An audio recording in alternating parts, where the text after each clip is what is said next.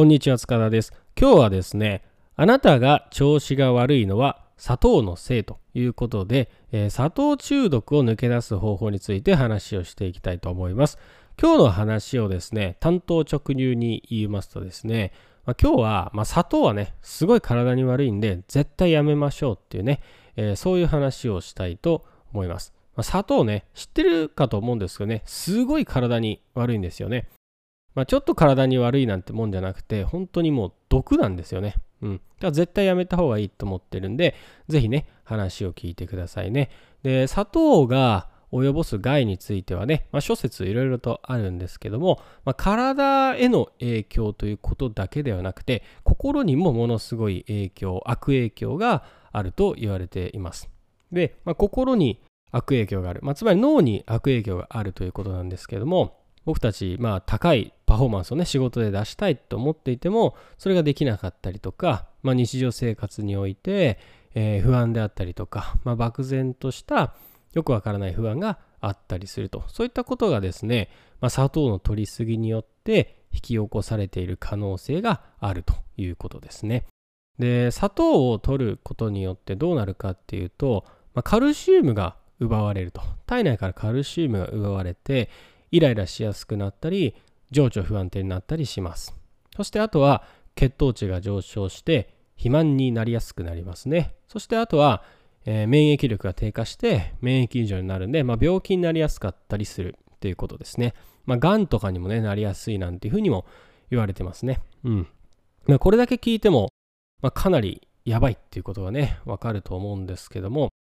まあ、普段ね、いろんな食品に入ってるんでね、あんまり危険性って分かりにくいと思うんで、まあみんなね、知らないうちに砂糖漬けになっていて、砂糖中毒に、ね、なってしまっているんですよね。うん、で、特に問題というか、一番大きな問題となっているのは、やはり精神面への影響だと思いますね。まあ、イライラしたりとか、不安になったりとか、まあ、怒りっぽくなったりするのっていうね、ねそういう影響が砂糖にはあるっていうふうに言われています。なので、まあ、幸せになるためにはね、やっぱり砂糖をやめた方がいいっていうのはもう間違いない結論ということになっていますね。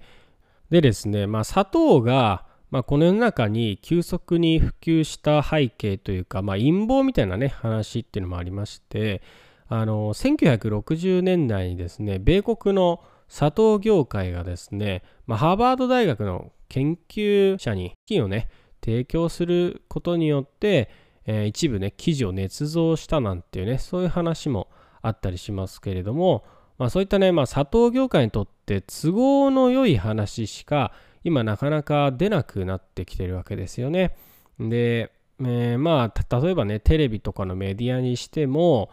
まあ、スポンサーとしてね、えー、お菓子の会社とかね、食品会社っていうのはついていますから、まあ、ある意味砂糖の害を大きく取り上げるっていうことはね今の世の中ではかなりタブーみたいなね感じになってしまっていると思うんですね。でも、まあ、多くの人がね砂糖中毒にになっていて、えー、知らないところで苦しんでると思うし、えー、それでね不幸になってるんじゃないのかなと思うんで、まあ、こうしたね話をしていますね。で僕があの最近思ったことなんですけどまあのコンビニに行ってまあ何か買おうと思ってこう列に並んでるんですけどその列のね両脇にいろいろとこう食品なんかが置いてあるんですけどその列から、まあ、レジに行くまでね結構、まあ、5メートルぐらいあるんですけどその両脇の棚の製品にね全部砂糖が含まれてるんですよね。でこれどういうことかっていうとまあみんなやっぱ砂糖中毒だからその待ってる間にね買っちゃうっていうことだと思うんですよそういうふうに、えー、もうね、知らないうちにもう砂糖中毒になる環境がね、えー、整っちゃってるっていうことで、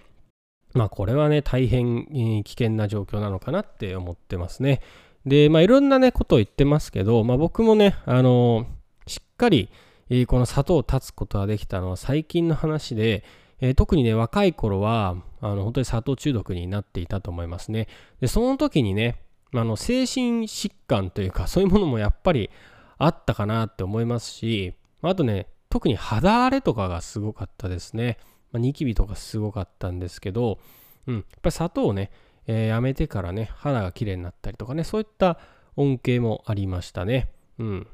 ではね、じゃあ砂糖がまあ、ものすごい体に悪いっていうことは分かったと思うんですけど、またこれね、すごい中毒性が強いんですよね。あの、砂糖マイルドドラッグなんていうふうに言われてますけどね、あの、大麻よりもね、中毒性高いなんてね、風に言われてるんですよね。じゃあどうやってね、やめればいいかっていうことなんですけど、あの、僕の経験からするとですね、まあ、少しずつ砂糖を減らそうっていう考えではですね、なかなか砂糖をね、やめることはできませんね。なので、やめたい、やめて、えー、心の調子を戻したい、高いパフォーマンスを出したいって思うんだったら、もうきっぱりとやめることですね。うん。1週間後にやめるとかじゃなくて、もう今日から直ちにやめるっていうことが必要かなって思いますね。うん、で、まあ、僕のね話を聞いただけでやめようと思って多分、砂糖抜きにね挑戦したとしてもね多分挫折すると思いますね。うん、僕も何回か挫折してるんでわかるんですけど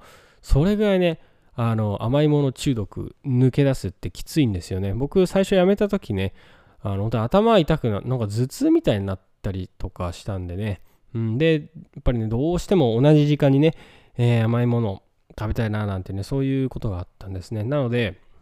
やめるのはね、簡単ではないです。で、僕がどうしてやめられたのかっていうとですね、僕は、あの、やめたいって思って、その砂糖がどれぐらい体に悪いのかっていう文献をとにかく読みまくったんですね。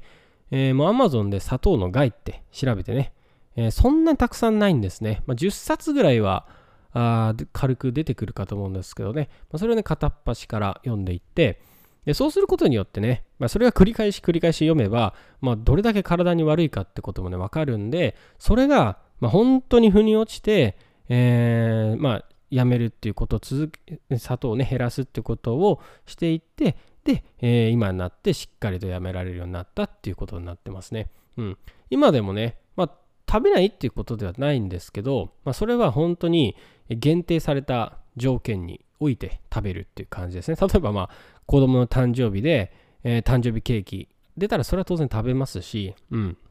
クリスマスの時にクリスマスケーキだったら食べますけど、ただね、自分で買ったりして食べることは絶対にしませんね。うん。って感じで、まあ、僕はあきっぱりやめるっていうことをやったんですけどね、なかなかうまくいかなかったんですね。で、僕の場合はいろいろ砂糖が悪いという情報をね、えー、自分の身に染み込ませることによってやめることができたので、あなたもぜひ、まあ、一冊ね、何か本を読んでみて、まあ、どれだけ砂糖が体に悪いのかっていう知識をね、えー、入れてみてほしいなって思いますね。まあ、本もいろいろとあるんですけれども、あの、一つっていうとね、甘いもの中毒っていう本がありますんで、まあ、それがおすすめかなって思いますね。はい。あの、本当にね、砂糖を取っていていいことなんて本当に一つもないですね。まあ、体型も崩れるし、もう体もね、調子悪いしね、えー、精神も、精神状態も良くないしっていうことなんでね、えー、ぜひこの話を聞いて、えー、砂糖をやめてもらえればいいかなっていうふうに思います。はい。ということで、今日は砂糖中毒の話をしました。